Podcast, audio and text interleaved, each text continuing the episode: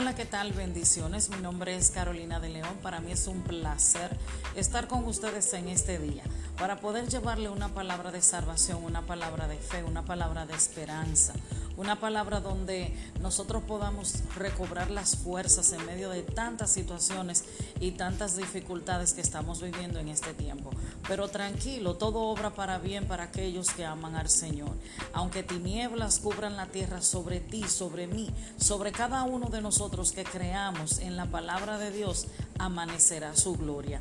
Te bendigo en el nombre poderoso de Jesús y vamos a escuchar cada día estos mensajes que nos pueden llenar de alegría, de fe y de esperanza.